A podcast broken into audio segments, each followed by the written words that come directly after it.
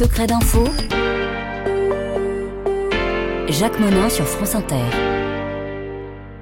Et nous recevons maintenant Thomas Rabineau de l'hebdomadaire Marianne. Bonjour. Bonjour. Alors il y a une dizaine de jours, la police a mené plusieurs coups de filet en région parisienne et sur la côte d'Azur dans le cadre d'une enquête hors norme, une enquête à, peine croyable, complètement dingue en fait. On, soupçonne le gourou d'une secte d'avoir abusé de plusieurs centaines de victimes. On parle de 200 à 400 victimes. Alors pour comprendre comment on en est arrivé là, faut d'abord évoquer le parcours du principal suspect qui s'appelle Grégorian Bivolarou.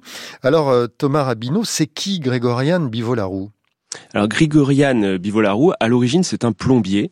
Il est de nationalité roumaine. Il a, dans les années 70, décidé de se reconvertir dans le yoga. À cette époque-là, donc dans la Roumanie de Ceausescu, le yoga, c'était une pratique euh, de l'Ouest, euh, de dégénérer, donc ça lui a valu de sérieux démêlés avec la, justice de son pays.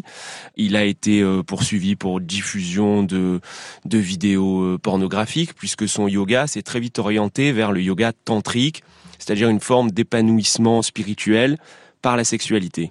Et c'est un yoga qui peut en effet très vite dégénérer. On comprend bien donc que le yoga à bon dos est une manière pour lui d'assouvir en fait ses perversions sexuelles. On va on va rentrer dans le détail un peu plus tard, mais ce qui est assez hallucinant, c'est qu'il arrive quand même en créant cette secte à avoir jusqu'à 50 000 adeptes dans 34 pays. Alors comment il développe cette espèce de multinationale du yoga tantrique? Bah c'est, il surfe sur un mouvement, hein, un, attrait pour euh, la spiritualité, pour euh, bah précisément pour le yoga, qui est une pratique qui est devenue très à la mode. Il a un certain charisme puisqu'il parle d'une voix très douce. Euh, il a un, un, look assez rassurant comme ça au premier abord. Il a assez rapidement plusieurs dizaines de milliers d'adeptes rien qu'en Roumanie. Assez vite, il se dit que ça pourrait être intéressant d'étendre cette, euh, cette filière un peu partout. Et ça va se développer en Europe de l'Est, mais il va aussi implanter des ashrams, donc des lieux dédiés à cette pratique en Inde, et euh, ça va lui permettre de, de capter toujours plus d'adeptes, de développer des sortes de, de, filiales, et notamment en France, des filiales qui vont connaître un succès grandissant. Oui, parce qu'il y a des locaux à Paris, mais il y en a aussi à Poitiers, à Aubervilliers, dans le Pas-de-Calais, à Avignon, à Menton, il y en a un peu partout chez nous. Oui, absolument. Bah, c'est une sorte de, fédération et euh, à la tête de ces de ces antennes, de ces écoles, de ces centres de yoga tantrique, on trouve des personnes qui sont parfois d'origine roumaine, parfois euh, française euh, à 100%, qui ont été passés leur diplôme parfois en Inde et qui vont bah, qui vont attirer des personnes qui sont également attirées par le, le, yoga tantrique et donc par une forme de yoga qui introduit cette sexualité, cette euh, une sorte de, de libertinage euh, spirituel. Et c'est dans ce cadre-là que Bivolarou est amené à faire sa petite sélection, son casting, puisque chaque été, il y a une sorte de, de séminaire de vacances dans une station balnéaire roumaine où se rendent des milliers d'adeptes. Et là, il y a le concours de Miss Shakti. Shakti, c'est une déesse euh, euh, indienne qui pratiquait ce yoga tantrique.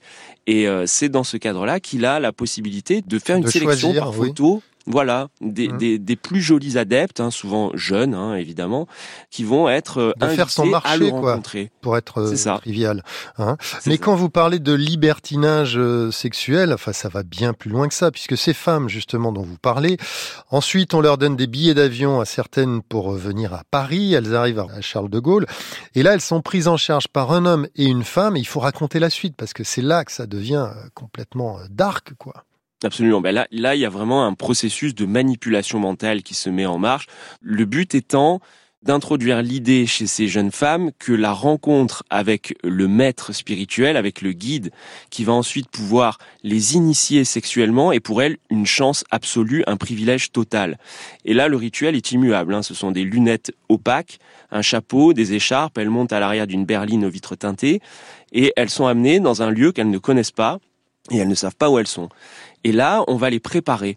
Elles vont être mal alimentées, elles vont devoir signer en effet une déclaration manuscrite de 30 pages qu'elles recopient, dans laquelle elles s'engagent à ne rien dire, à ne rien révéler, sous peine de devoir euh, verser l'ensemble de leurs biens au mouvement. Il y a tout un tas de conditionnements comme ça, tout ça assorti de séances de, de yoga interminables, de visionnage de vidéos pornographiques et de vidéos de jeunes femmes aussi qui expliquent à quel point la rencontre et l'initiation avec Grieg, parce que c'est souvent comme ça qu'il est appelé, a changé leur vie et leur ouverture sur le monde. Voilà. Et ça va plus loin que ça parce qu'on leur montre des, des films, euh, on les fait participer à des cérémonies, euh, si j'ai bien compris, qui sont à la fois des cérémonies autour du yoga, mais aussi euh, à caractère pornographique, où on les oblige à boire leur propre urine. Oui, bah, c'est un des délires des pseudo-sciences, des pseudo-médecines, euh, l'urinothérapie, euh, qui consisterait à, pouvoir euh, gagner de l'énergie, à, s'imprégner de la force et de la puissance de l'autre en, buvant de l'urine, ce qui est totalement délirant évidemment, mais ça participe de l'assujettissement, de la préparation mentale. Quand on en est à accepter ce genre de pratique, par la suite, tout devient possible. Oui, quand on parle de préparation, on peut parler de séquestration aussi, parce qu'ensuite, ces femmes, elles sont livrées pour dire les choses. Elles sont livrées au gourou dans un appartement donc du 13e arrondissement de Paris, mais je crois qu'il y a d'autres lieux dans la région parisienne. Gourou qui a donc été arrêté à Ivry, donc tout ça se passe à Paris en fait. Il y a tout un, réseau d'appartements, une quinzaine à Paris et en région parisienne, où ces jeunes femmes donc, qui sont prises en charge sont convoyées. Et là, leur préparation va durer de plusieurs jours à plusieurs semaines et même parfois plusieurs mois. Les fenêtres sont obturées, donc elles ne savent plus quand est-ce qu'il fait jour, quand est-ce qu'il fait nuit. Elles n'ont plus le droit de communiquer avec l'extérieur puisqu'on leur a pris leur téléphone. Donc tout ceci participe d'un abus de, de faiblesse qui va ensuite les conduire à accepter le moment venu de rencontrer le gourou. en fait, elles n'attendent plus que ça pour, là encore, être amenées avec le même cérémonial, hein, des lunettes noires, du chapeau, de l'écharpe, dans un autre lieu. Alors ça peut être Ivry, mais ça peut être un, un ashram aussi qui est situé en bordure de la forêt de Fontainebleau. Et là, elles vont devoir obéir à toutes les demandes du gourou. Alors Thomas Rabineau, quand on vous lit, on comprend aussi qu'il y a eu quand même quelques ratés dans le cadre de l'enquête française, puisque vous signalez qu'il y a eu une première alerte en 2013, où visiblement les services de renseignement français se doutaient de quelque chose. On l'arrête en 2016, on l'expulse en Roumanie, où il sera libéré en 2017, et il faudra attendre finalement 2022 et des signalements de la Mivilude pour que cette fois-ci la justice euh, accélère. Oui. Alors, en effet, on peut se poser des, questions puisque tout commence en ce qui concerne la, France euh, au niveau euh, judiciaire et policier en 2010. Les habitants de Villiers-sur-Marne constatent que leur réseau Internet ne fonctionne plus. Ils préviennent leurs fournisseurs qui envoient des techniciens et là, les techniciens constatent qu'il y a un brouilleur d'ondes. Et là, en l'occurrence, dans un premier temps, les services français pensent à du terrorisme.